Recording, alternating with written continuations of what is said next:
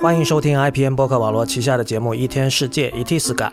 今天是二零一六年六月二十日，《一天世界》的第十二期。《一天世界》是 IT 公论的续集，一个在读者和听众的支持与资助下成立的媒体计划。《一天世界》用整体性的视角观察当代社会、技术文化以及商业风景，对抗消费主义导向的论述，强调对技术与艺术的敏锐感受力，以及精神和肉体上的强健。和 IT 公论不同，一天世界在未来不会承接广告，更加不接受软文或植入。因此，我鼓励您成为会员，让一天世界真正做到无所畏惧，并帮助我在后稀缺时代尝试写出别处没有的文字。那么，关于我们的会员的福利，请大家看一天世界点 net 斜杠 member，一天世界的全拼点 net 斜杠。M E M B E R，会员福利和入会方法全都在这个页面上。呃，我们最近其实会员福利增加了一些哈，就除了原来的这个每周的会员通讯，呃，不定期的独享的音频节目，还有每周的抽奖之外，呃，我们现在还开通了这个 S F MoMA 旧金山当代艺术馆的导览活动，这个是仅限年付会员，抽奖和这个导览都是仅限年付会员参加的。呃，我在下一期节目里会跟大家讲一下上周，也就是 WWDC 这周，呃，我进行了几次导览活动的一些心得。呃，这里还是有一些比较有趣的事情。所以，如果您未来有可能到旧金山，或者您现在就是住在旧金山，然后有兴趣跟我一起参观旧金山现代美术馆的话，请考虑成为我们的年付会员。呃，再说一遍，我们的入会地址是一天世界的全拼点 net 斜杠 member。今天您现在听到的这个节目其实是补上周的第二期哈，呃，很不好意思迟了几天，所以今天一共会上两期节目。您现在收听到这十二期是上次承诺的关于今年的 WWDC 苹果全球开发者大会的一次专题节目，呃，然后今天的另外一期，也就是一天世界的第十三期，会是我们本周的内容，其他内容和 WWDC 无关的内容。那么，请大家记住，我们的网址是一天世界点 net。那么，我们推荐大家使用泛用型播客客户端订阅收听，因为这是第一时间听到一天世界以及 IPN 旗下所有播客节目的唯一方法。另外，我也鼓励您访问我们的博客，博客地址是 blog 点一天世界点 net。而关于泛用型播客客户端的推荐呢，请看我们的 FAQ 页面，网址是 IPN 点 LI 斜杠 FAQ。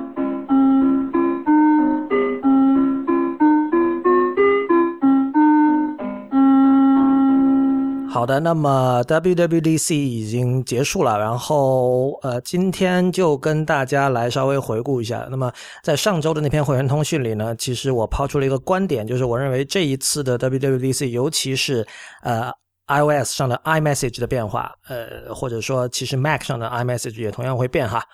呃，它代表着苹果进入了后现代时期。那么上周的这篇会员通讯只是第一部分，那么它还有下半部分，我会在这周发出来。呃，究竟是什么意思？我会在今天的这个播客节目最后也会提到。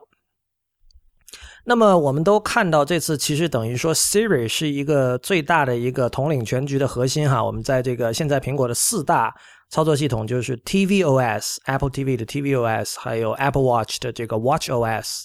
然后还有 macOS 和 iOS 这四四个操作系统，现在都已经有了 Siri。啊，Mac 是这次 WWDC 刚刚宣布，然后今年秋天会会加上的。呃，那么在过去一周里呢，我除了 tvOS 之外，我的那个 Apple Watch 还有 macOS，呃，那个 Mac 旧的一台 Mac 以及一台旧的 iPhone 五，我都装上了新的这个 beta 版的操作系统。等会儿也会这个跟大家讲一下感受。呃，我们分别一个个来说吧。那个首先。tvOS，呃，我相信对很多人来说可能是最无聊的一个发布，呃，但是其实我们在 tvOS 里看到的所有的这些渐进式的改良，这一点在呃可以说就是贯穿整届这个二零一六 WWDC 的一点，就是我们看到的这次的很多改良都是渐进式的，就是它它不是 groundbreaking 的，它不是能够让人拿来做标题的一些变化。我觉得这个本身就说明了现在移动操作系统的一种状态，就是我们不应该再期待呃 mobile devices 有太多石破天惊的变化了。就是接下来石破天惊变化有可能出现在智能家电或者 VR 或者 AR 或者汽车上。都有可能。那么，我觉得可能 tvOS 里面对大家来说最实际的一个变化，就是所谓的这个叫 Single Sign On 这个功能。呃，当然这个功能可以可能对于国内的用户来说意义不是特别大，因为在美国的话，Apple TV 它是里面可以看很多那个各种各样的电视的频道，比如说像这个。HBO 啊，还有 ABC 啊，还有 ES 呃没有 ESPN，还有各种其他的这样一些频道。那么之前的话，每个频道你需要登录，分别登录你的账号和密码。那么我们知道这是一个很麻烦的过程。那现在苹果做到就是你可以登录一次，然后你就可以看所有的，就只要你是有定了的话，这个这个听起来是一个非常呃。就是描述起来非常简单的一个功能，但我相信这个背后是有付出了相当多的心力的，就是这个绝对不是一件容易做的事情。嗯，我觉得这一点我们可以把它跟 Apple Pay 做一下比较。在以前的 IT 公论里，我也说过，就如果我们把 Apple Pay 或者说这个基于 NFC 进场通讯的支付方式和基于扫二维码的支付方式，就比如说像微信支付和支付宝支付，先比较一下。后者其实是 disruptive 的，它是破坏式的，就是它希望能够绕过现有的强势的支付渠道，也就是银联，在中国来讲就是银联，呃，在国外就是就各种发卡、信用卡和借记卡机构，而 Apple Pay 呢，其实呃，包括像 Samsung Pay 这些，它是基于现有的银行卡做的一种一种渐进式的改良，可以说。呃，这个其实非常符合苹果一向的作风了，就是呃，我我们我们我们喜欢，我们经常会把 disruptive 这样的词用到苹果身上，但是这个更多的是在呃硬件上以及大的这个数字设备的趋势上，但是具体到这个硬件设备中的软件，其实苹果很多时候它是很愿意和现有的利益呃怎么说啊利益相关方合作的，尤其是当这些利益相关方。并没有威胁到他们本身的核心业务上的时候，那么，比如说苹果，它并不是一家做移动支付的公司，它也不是一家做电视节目的公司。虽然之前我们有传闻哈说这个呃苹果想搞自己的电视台，而我们也知道那个 Dr. Dre，呃，当这个 Beats 被苹果收购之后，Dr. Dre 成了苹果的一个员工，而我们都在想说这个说唱乐手究竟能在苹果里干什么？然后之前也有一个消息说他在。拍一个电视剧，自己会主演，自己会监制，这样对吧？但是总体来说，苹果它不是一家准备正儿八经的做内容，就比如说做就开发自己的电视剧啊、拍电影啊，他们暂时没有这样的野心。所以他们是，他是很愿意和这个，比如说这些电视频道合作。那么在 Apple Pay 上，它同样，它也是很愿意和现有的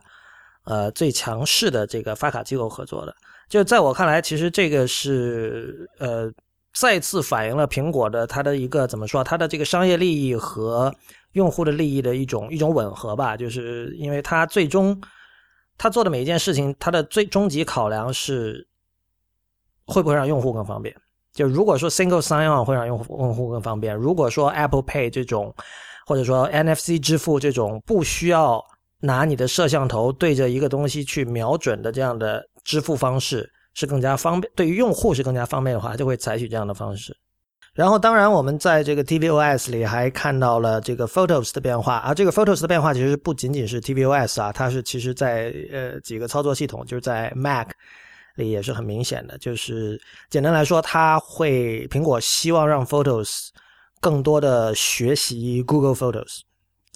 我们知我们知道，就是就我我我一直在我的这个 iPhone 的桌面上有一个文件夹叫寄生于和声量，然后在比如说我会把 Lift 放到里面，因为有了 Uber，大家很少用 Lift，对吧？呃，但是有一点我很拿不拿不定主意的就是这个，我我把 Google Photos 和苹果的那个 Photos 都放在了这个里面，因为我不知道什么时候我会把哪一个去掉，因为虽然我现在绝大多数情况我用的还是苹果原生的 Photos，但是呃 Google Photos 带来的一些。呃，特殊的功能，比如说它它会根据，呃，它的算法会去分析那些照片，然后从中把一些具有共同属性的照片排在一起，有时候甚至会给你，呃，在我看来是属于自作聪明的加一些滤镜什么的。但是，呃，对我来说，就是我还是这方面我会比较有好奇心嘛，所以我想留着它看看它能够出来一些什么样的效果。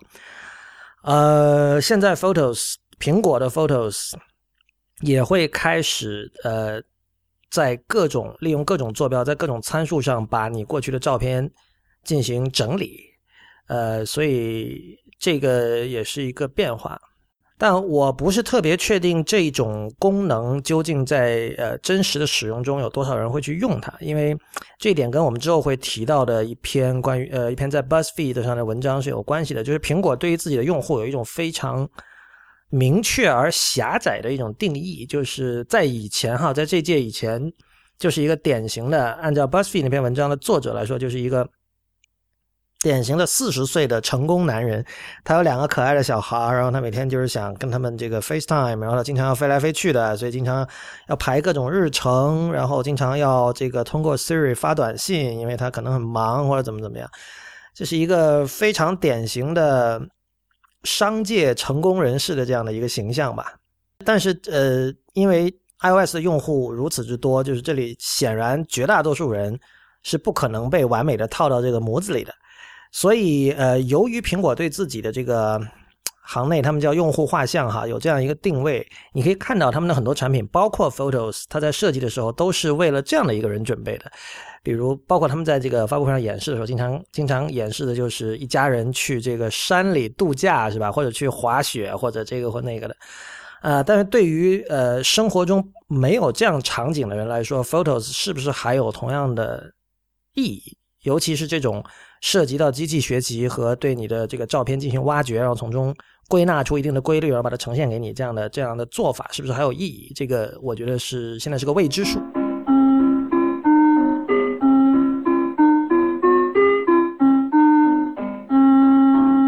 那么接下来是这个 Watch OS 版本三，呃，毫无疑问哈，我们之前在节目里也经常批评。Apple Watch 的一些问题，其中最大的一个问题就是它的性能或者说速度。嗯，所有 Apple Watch 的用户都知道，有时候你去看一个功能，你手抬抬起来等，等它那个进度条转转转转转，软件还没有启动的时候，这个手表已经黑掉了，因为它是有一个时限的嘛。那么这次的发布会上，那个他们号称这个软件启动的速度是比以前提升了七倍。呃，很显然，这样的数这样的数字都是在一个非常理想的状况下测出来的哈。但是我现在装了第一个 beta 版的 WatchOS 三的时候之后，我的感受是，的确是很明显比以前快了。嗯，但是没有七倍，肯定没有七倍。然后，不过我认为这个速度的改善已经可以让我愿意跟我的就是其他的朋友推荐这款产品了。因为在过去的一年里，我有很多朋友，就是平时可能不是特别关心科技新闻的朋友，他会问我说：“Apple Watch 值不值得买？”过去一年，我对于这样的朋友，我的答案就是说不要买，然后说要么等下一代，要么怎么样。然后现在，现在我可以说你你可以买了，就是从这个意义上说，你可以说 Watch OS 三有点像 iOS 二那样的时候的状态。这个类比当然是不完美的，因为这个 iOS 二最大的区别哈，二零零八年的时候是增加了 App Store，第一个版本的 iPhone 是没有 App Store 的，对吧？呃，WatchOS 显然不存在这个问题，但是就是我们完全可以把 WatchOS 三之前的 WatchOS 视为一个赶工赶出来的产品，因为这次还有一个极大的变化，就是整个 Apple Watch 的交互发生了改变。呃，这一点之前也是被人吐槽的很厉害的，就是呃，Apple Watch 的这个交互是非常令人困惑的，就是它上面有两个按钮，然后你每个按钮的单击和双击。呃，和长按分别是什么功能？很多人是记不住的，而且就算就是他已经用了一段时间之后，他仍还还仍然会按错。那么在这种情况下，我们说这个 WatchOS 三之前的就旧版的这个交互设计是有问题的，我想并不为过。呃，那么这一次他们采取了一个应该说是非常合理的做法吧，就是它引入了一个新的元素叫 Dock，呃。那当然了，就是如果对苹果的产品线有了解的人会知道，Dock 并不是一个新的元素，因为我们在这个无论是 iOS 还是 Mac 的这个操作系统里都可都有 Dock 这个元素，而且这个 Mac 的 Dock 是从真的是已经有十几年的历史了哈，就是从二零零一年吧，第一代 Mac OS Ten 出现的时候就已经有了这么一个 Dock，就是放在屏幕底下的那个各种软件的图标待在上面的那个界面。那么在 WatchOS 三里呢，如果你摁那个扁的那个键，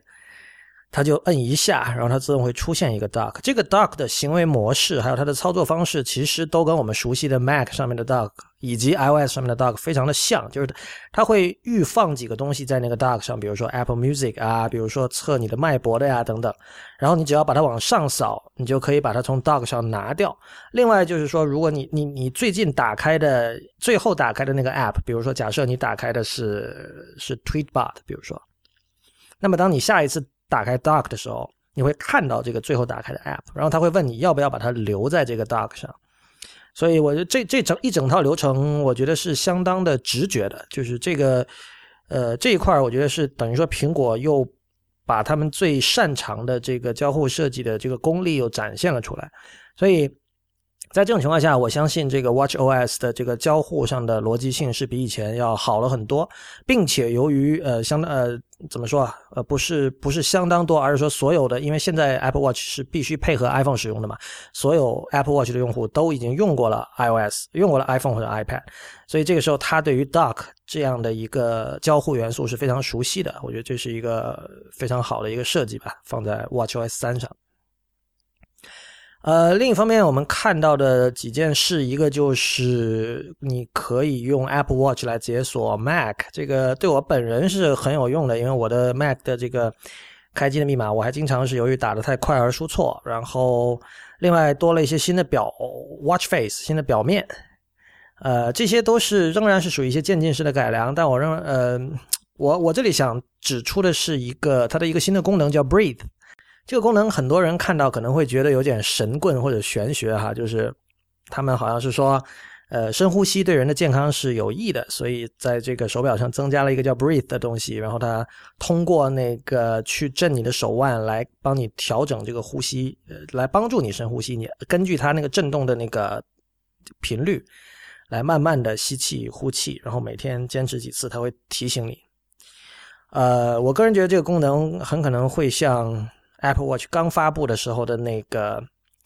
把你的脉搏发给你心爱的另一半那个功能，心爱的另一半那个功能一样，最终不了了之。你我们可以看到，现在其实没有什么人去提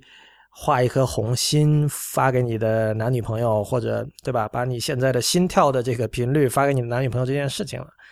呃，当年这个功能被宣布的时候，John Gruber 还非常动情的。呃，设想了一段，就如果他还是高中生，呃，是如果能有这么一个东西用来发给他这个心仪的暗恋的女生，该有多好。但是很显然，这个事情因为种种原因吧，其实不太容易总结。但是反正这个已经被人遗忘了。我深度怀疑 Breathe 也会是这样的情况。既然 Watch OS 三把 Apple Watch 做到了一个基本可用的状态，至少在我就是。以我过去一周呃尝试使用第一个 beta 版的使用经验看起来哈，那么我们可以想一下，在未来就是 Apple Watch 究竟有什么样的呃真正的呃有意义的使用场景？因为我们都记得当年 Tim Cook 是说。他认为手腕是一个兵家必争之地，会是这一计算设备的下一个兵家必争之地。然后，当然我们知道这样的话，有可能他是作为一种战略性的这种言论说给媒体、说给世人听的。但是我们不妨想象一下，我现在看起来，除了最基本的，就我们现在已经在使用的一些功能，比如说跟健身、跟运动有关的功能，那当然还有最基本的像看时间啊。啊，还有像这个，比如说偶尔用 Siri，呃，做一些小的一些事情啊，诸诸呃诸如此类。我认为未来它主要的使用场景是会和智能家居联系在一起。呃，我不太能够想象，呃，手表真的作为一个用来回 IM 信息的这样的一个工具。嗯，因为很显然，对着手表说话，在在公众场合抬起手腕对着手表说话这件事情。是相当的怪异的，从这个社会行为学的角度上来说。但是我认为它作为一个身份识别标志，就是类似于如果你去美国的迪士尼，然后如果你住他们的酒店的话，你会有一个手环。呃，这个手环之前很多这个美国的播客节目都有提到哈，这评价非常高，就是它是一个本质上它的作用其实跟你在美国迪士尼拿到的那张门票那张卡片其实是一样的。呃，但是你就就戴在手上，包括你这个进房间、进酒店的时候开门是用它，你在园区里买东西是用它，呃，同时它也是你的门票，就是它真正实现了一个手环可以几乎做所有的事情。那当然，我们知道能做到这一点的一个原因，就是因为迪士尼的乐园是一个迪士尼可以高度控制的一个不属于真实世界的这么一个空间，就是这个，就是它是一个最经典意义上的叫 built environment，就是它是一个被人为建造出来的一个环境，所以这里的每一个细节它都可以去控制。呃，那么当我们在讨论智能家居的时候，大家不要忘了，在这次 WWDC 之前是有一个消息是说苹果也会出一个类似像。Google Home 以及这个 Amazon Echo 这样的一个智能家居设备的，但是这次显然这个这个留言落空了。那么，但是我们可以看到哈，就是在在上一期我应该有提到，就是苹果它这次有提出，它会在跟一些房地产开发商开始合作，来思考或者来探索未来的呃，我们现在大家都念兹在兹的智能家居究竟是怎么一回事儿。那很显然，当这件事儿发生了之后，就是。它最终可能会侵入软装行业，就是室内装修行业。那么在这种情况下，我们就是我们我们的居住环境，我们的私下的这个住宿环境，也变成了一个在某在一定的程度上变成了一个 built environment，变成了一个由苹果来参与建造的这样的一个环境。那么这也意味着。因为因为苹果它最擅长的是在它可以控制一切细节的一个环境里，把用户体验做到最好。所以之前现在现在我们会发现，比如说这个 Apple Watch 能做的事情有限，这是因为我们家里的大部分东西，就是除了像那个电脑和手机啊、平板以外，我们家里的大部分家电都不是苹果做的。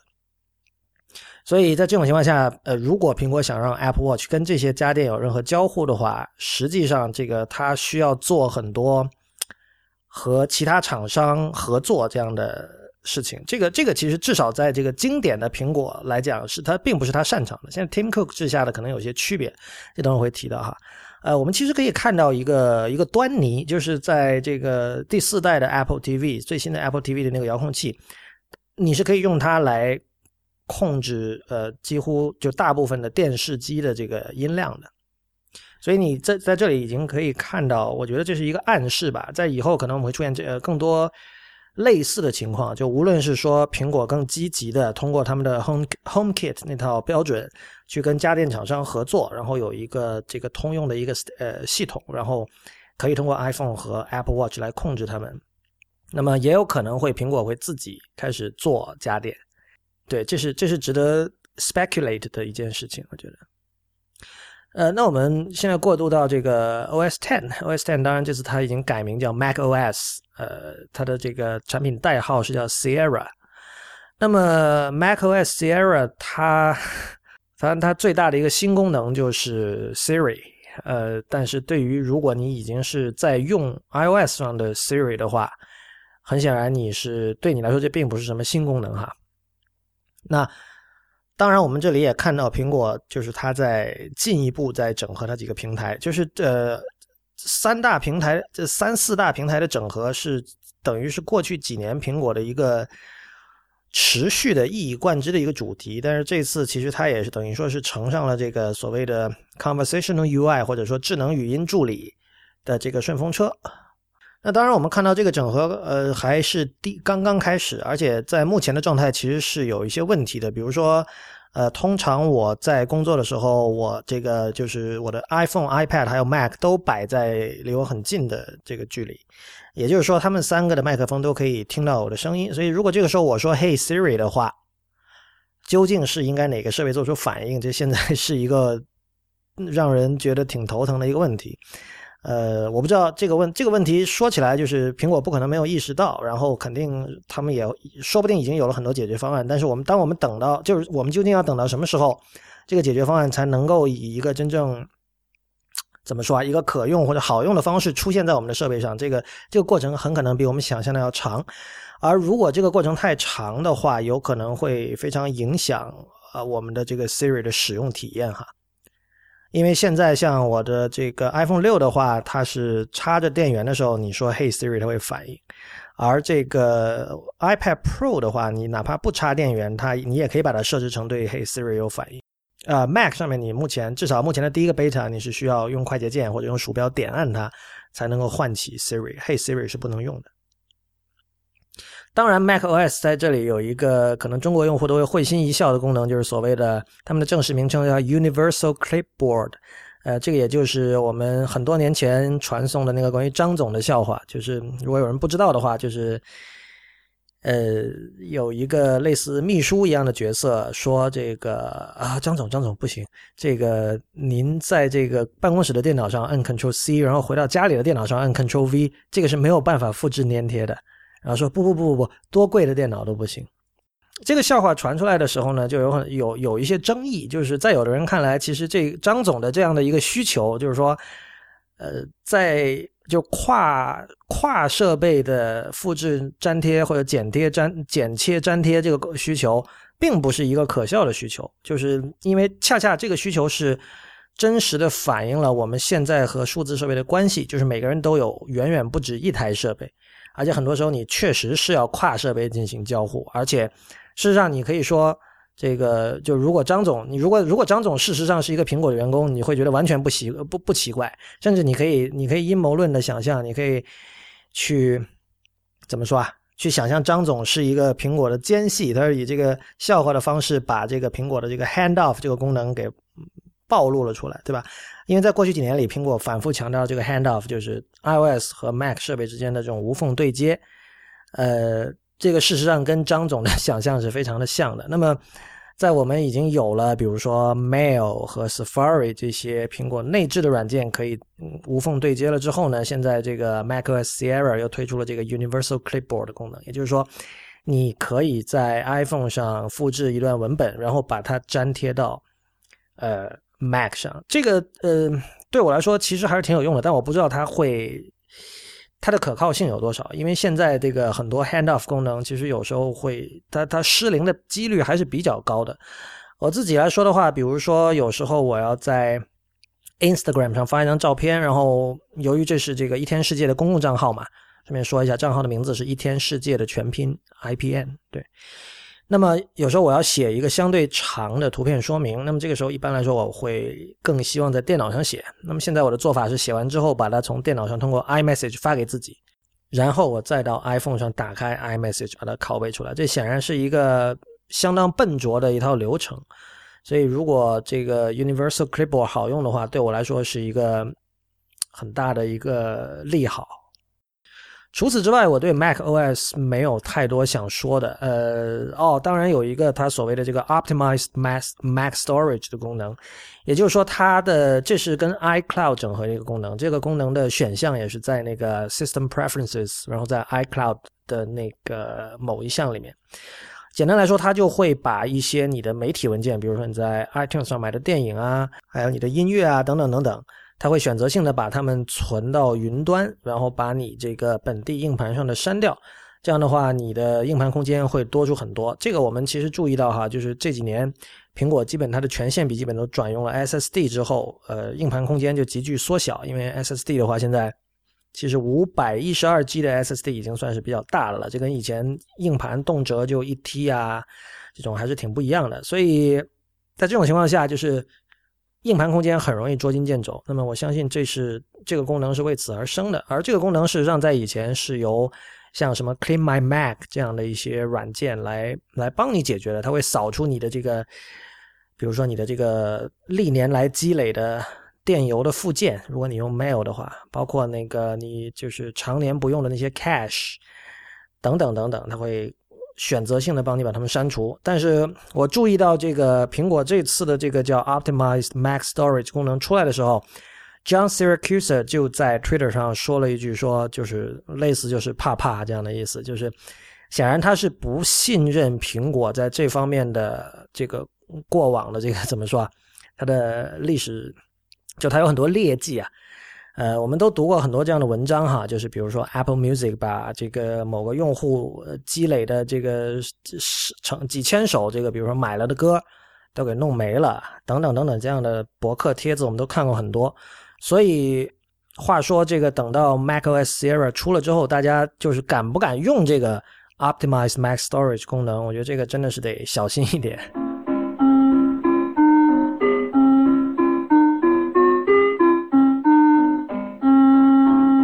那么最后自然要说到这个 iOS，很可能是这四个操作系统里大家就最受关注的一个操作系统啊。呃，这里最大的两件事，呃，可能不止两件事吧。我觉得最大的几件事哈，第一当然是 iMessage 的一个重大的变化。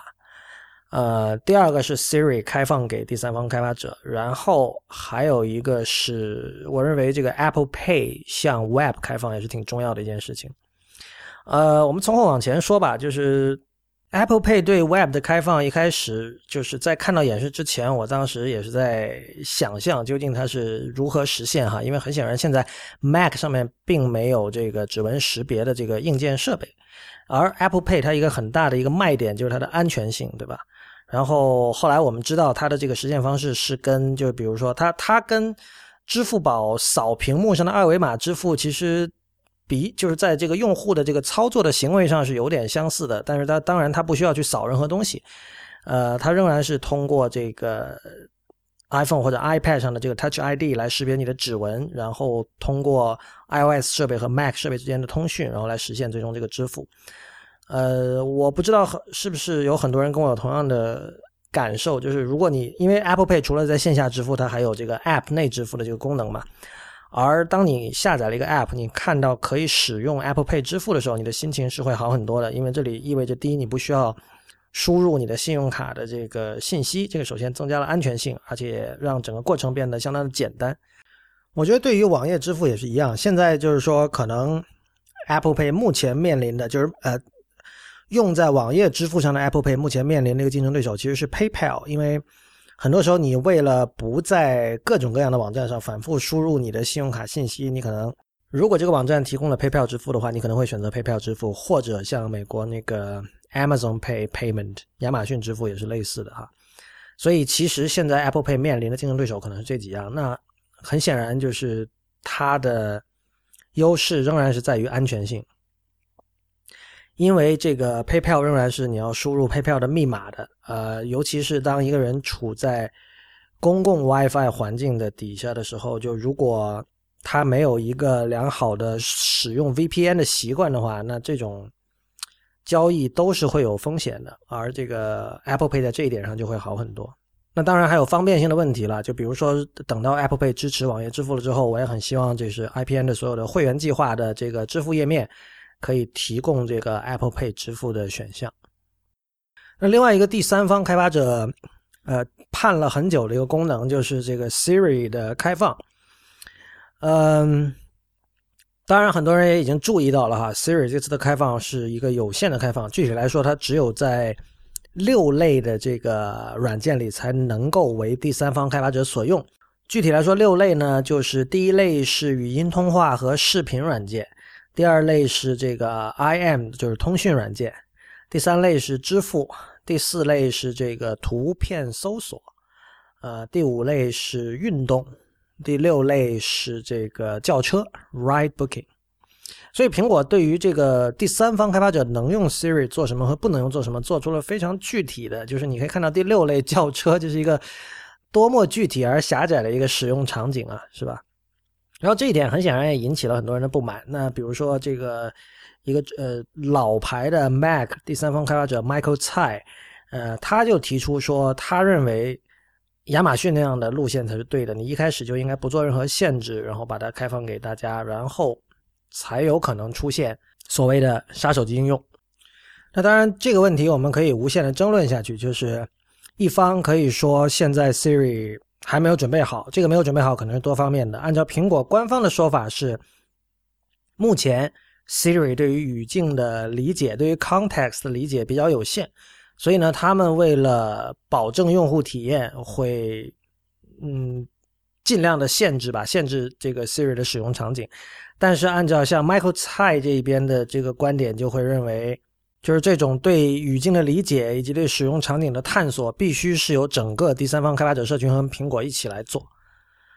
呃，但我觉得在进行这种争论之前，可能有一个问题先要搞清楚的，就是说，究竟这个我们现在都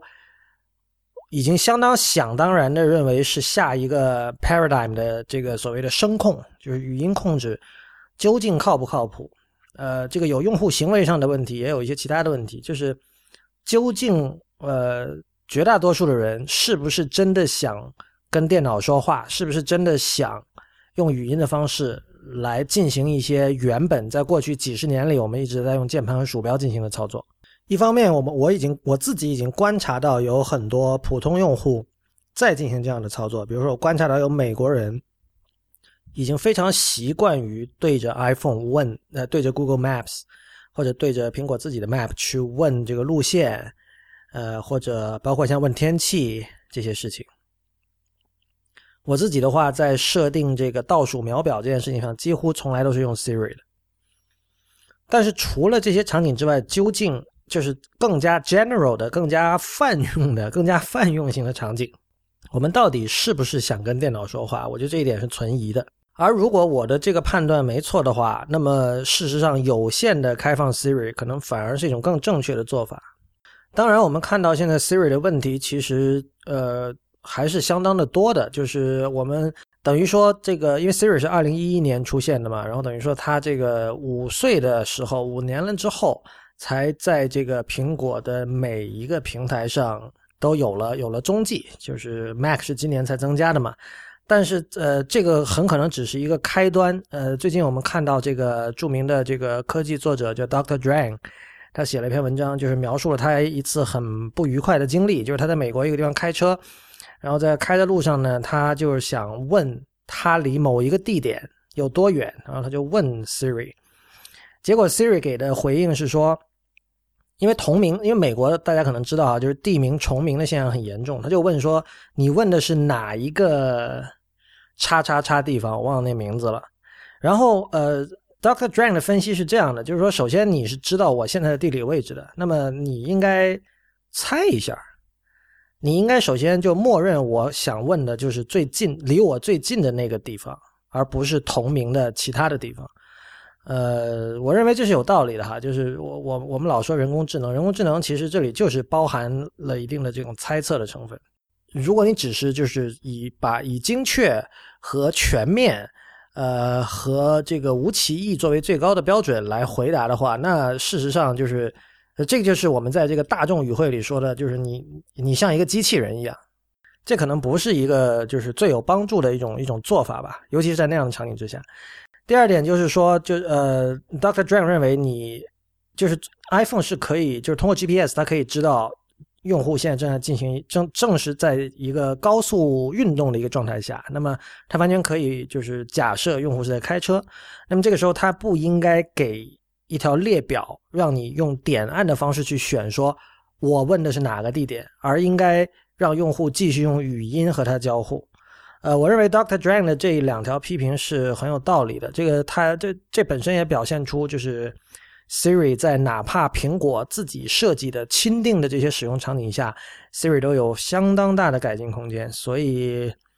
很可能我们可能还是需要再等一个三到五年，Siri 才能够达到一个真正可用、真正有意义的状态吧。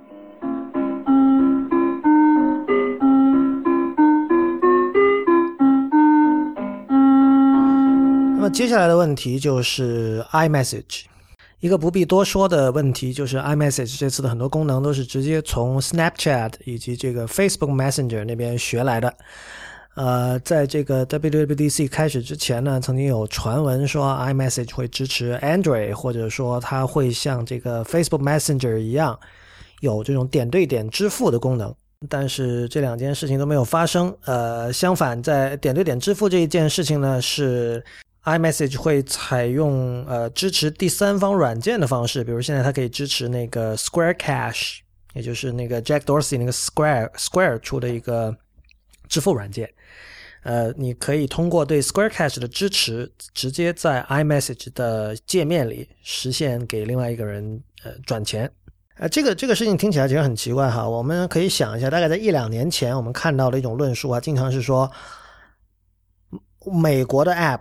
喜欢解绑，而中国的 App 呢，喜欢把所有的功能都做在一起。最典型的就是，比如百度地图，呃，和微信都是这样。你可以就是你可以在微信里，比如说叫滴滴打车啊。这件事情以前在这个呃比较关心中国的美国观察家来看，就是一件非常惊人的事情，就是他会觉得说，哇，你看中国的 IM 已经 sophisticated，已经复杂和强大到什么程度了？你再看看我们的，对吧？嗯，我不知道这种论述在什么程度上影响了美国的各家 IM 软件哈。呃，可能 Facebook Messenger 是比较明显的吧，就是在他们在二零一五年的开发者大会，就是 F 八上已经就开放了自己的那个 API，也就是说。大家可以就是按照 Facebook 的说法，就第三方开发者，你可以来开发 Facebook Messenger 的 App，就是他们想把 Facebook Messenger 给它平台化。这件事情好玩的是，就是微信，其实我们都知道微信已经做到了这一点。那微信其实它并没有通过任何类似高调的开一个 conference 或者向大家宣布一个什么事儿这种方式来做，它有点像是悄无声息的，呃，把它就做了，而且它。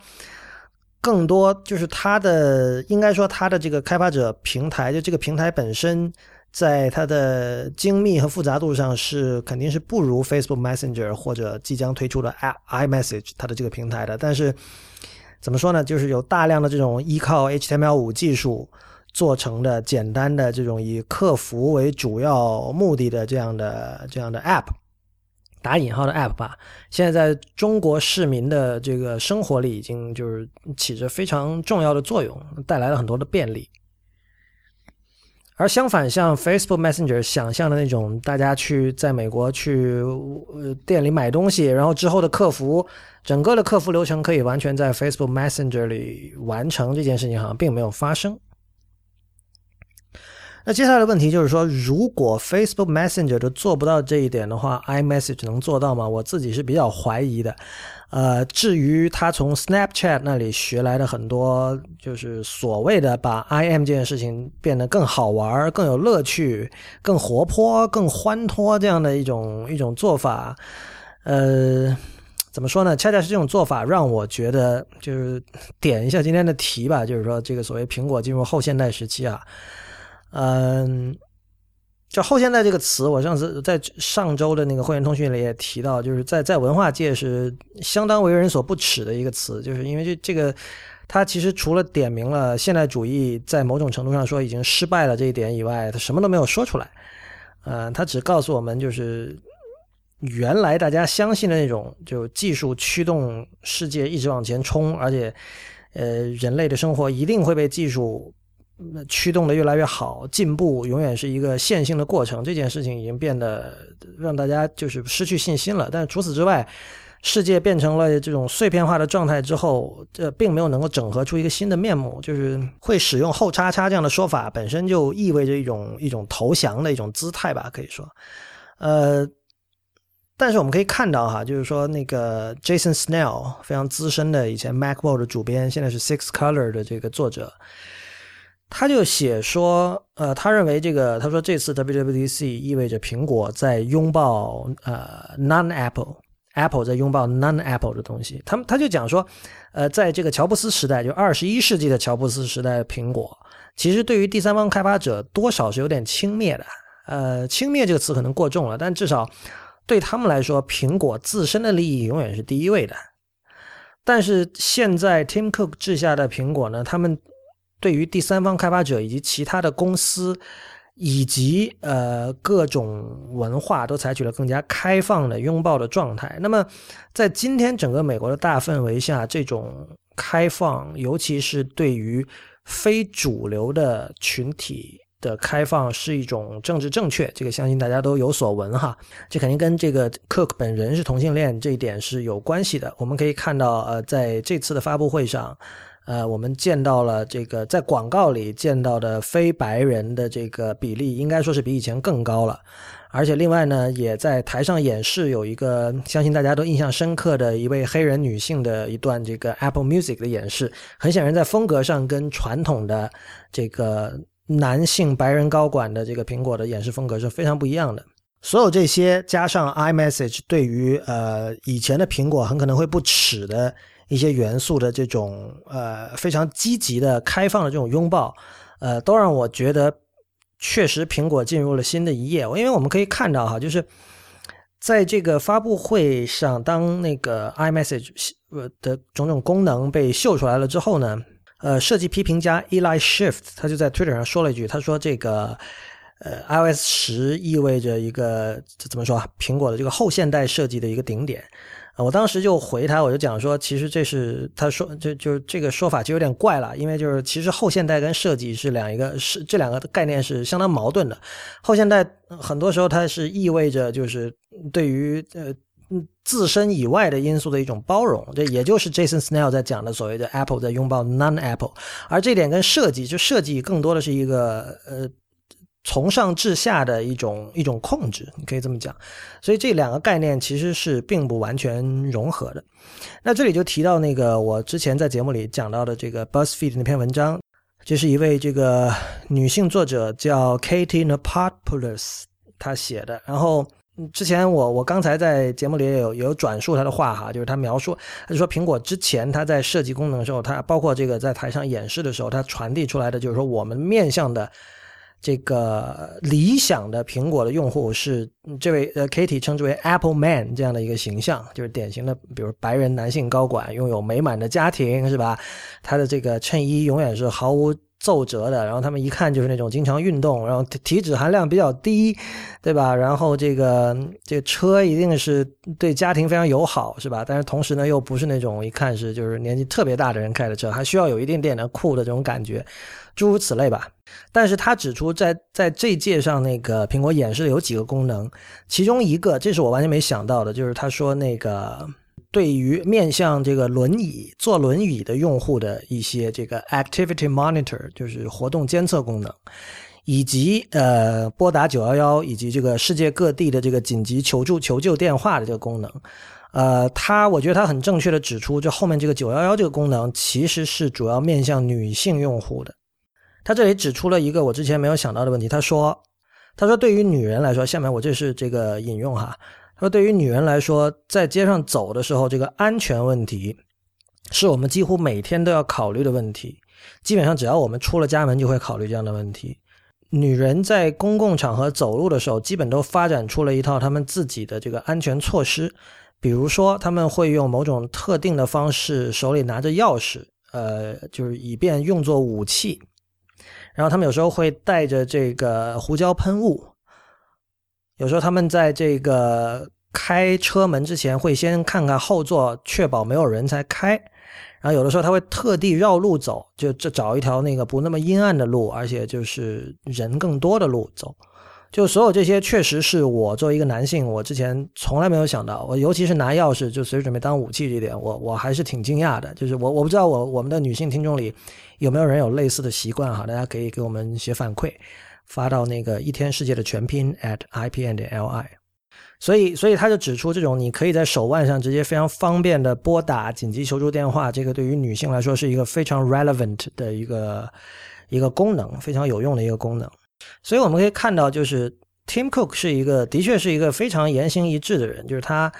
呃，很多时候我们看到像这种巨型企业的 CEO，他对公众说的话，其实就只是说说而已，或者只是选择他认为可能对公司的商业利益更有利的一些话来说。但是你会看到这个，比如说 Tim Cook 反复强调强调了我们对于这个隐私的重视啊，啊，我们对于弱势群体的重视啊，还有我们对于这个。就是最经典意义上的一些美国价值的一些重视，呃，这些东西都反映在了这次的 WWDC 上的很多产品和功能上。那么你说这是不是一件好事呢？呃，我相信像这种拨打紧在手表上拨打紧急求助电话这样的功能，毫无疑问的，它是一个很正面的，是有好处的一个功能。但是像 iMessage 这样的做法，就是。就很难说了，而我相信这两这两件事情，这两个功能或者说这两个特征吧，它背后的这个理念是一致的，他们是系出同源的两个东西。我们可以说，以前的 iMessage 是苹果呃对于他们对世界理解的一种呈现，呃，或者按照 Katie 的说法，它仍然是就是有一个想象中的所谓的 Apple Man 那样的一个典型的用户。那么对于这些人来说，可能像 Snapchat 和 Facebook 那 Messenger 的那种各种，比如说你打字的时候把一个那个对话泡泡放大呀，或者你可以有各种好玩的这个表情符号啊，什么比以前大了三倍的表情符号，或者你可以画个心啊，可以呃随便画点小插画什么的，这些这些功能是一种干扰，对吧？呃，一个四十多岁的中年成功男士，可能他更希望这个怎么说？显得成熟稳重一点，那不不用去搞这样的东西。你可以说这是一种对自己的目标人群的一种 stereotype，一种非常刻带有刻板印象的一种一种一种归类，一种定义。但是另一方面，在已经有了 App Store，并且已经有了无数个 IM 软件的情况下，究竟苹果有没有必要？在 iMessage 上做这样的事情，而且即便你做了之后，有没有可能把原来 Snapchat 和 Facebook Messenger 的用户吸引过来？我认为这件事情是非常存疑的。就是对于中国的用户来说，你只要自己做一个这样的思维实验就好了。你会不会因为 iMessage 多了这样的东西而放弃用微信，转用 iMessage？这里可以探讨的一个问题是，像呃包容。呃，像 diversity，像多样性，所有这些，呃，我个人显然是非常认同的价值观。我认为它是属于这个一个人，一个活人，或者说这个，我们应该把它纳入自己的人性，让它成为我们的人性的一部分的一种价值观。但是，当这种价值观被一家商业公司实践出来的后，之后会是一个什么样的状态？这个就不，嗯，就不好说了。在过去大概十年的时间里，我们一直反复的传颂着说，苹果是一家呃懂得拒绝的公司，它懂得不做什么，它懂得说不。但是不去拒绝，不去说不，这本身就是包容的定义之一，同时它也是后现代社会的一个非常明显的一个，但未必是正面的一种特质。什么都可以，什么都挺好，什么都无所谓。没有什么东西是不能接受的，但也没有什么东西是真正能够让你感受到一种高度的亢奋和刺激的。Anything goes，这个就是后现代状况的一种终极的描述。我想，我们所有人现在每天生活在这个社会中，都能够体会到类似的感受。有无数的选择，但同时也有无数的困惑和迷茫。这也是这次 WWDC，呃，我们看到了一个更开放、呃，更包容、更加多维度、更加多面向、呃，更加 inclusive 的苹果之后，我产生的想法。那么本期的一天世界 Itiska 就到此结束。呃，正如今天开头所说，今天还会有另外一期，也就是第十三期的一天世界。如果你喜欢我们的节目，欢迎您成为我们的会员。会员的福利以及入会方法，请看一天世界的全拼点 net 斜杠 member。一天世界是一个在读者和听众的支持与资助下成立的媒体计划。它用整体性的视角观察当代社会、技术文化以及商业风景，对抗消费主义导向的论述，强调对技术与艺术的敏锐感受力以及精神和肉体上的强健。如果您喜欢我们这个节目，请成为我们的会员，让一天世界真正做到无所畏惧，并帮助我在后稀缺时代尝试写出别处没有的文字。会员福利以及入会方法，请看一天世界的全拼点 net 斜杠 member m e m b e r。欢迎您在社交网络关注我们，我们在新浪微博叫一天世界四个汉字 i p n，在 Instagram 和 Twitter 都是叫一天世界的全拼 i p n。另外，也欢迎您收听 IPN 播客网络旗下的其他精彩节目：硬影像、陛下观、太医来了、High Story、风投圈、未知道、选美、流行通信、无次元、内核恐慌、博物志以及时尚怪物。我们今天稍后再见。